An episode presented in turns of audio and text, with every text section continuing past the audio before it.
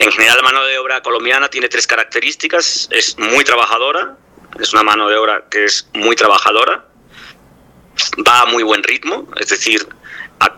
contrario de lo que se pueda pensar mm, por estar, por estar en Latinoamérica, los ritmos de trabajo son muy amplios. Eh, es una mano de obra o sea, confiable, es decir, asumen, asumen, cada persona asume su responsabilidad. Y quizás el punto más débil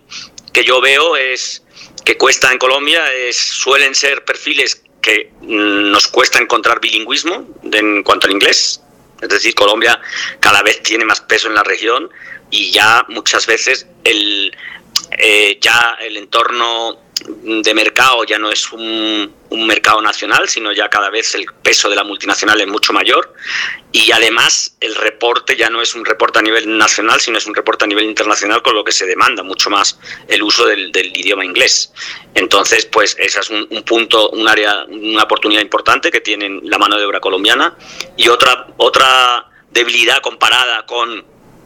con, con, otros mercados o con otros que yo he conocido a lo largo de mi carrera profesional, en España, en Chile o en otros países de Latinoamérica, el colombiano le cuesta mucho tomar decisiones.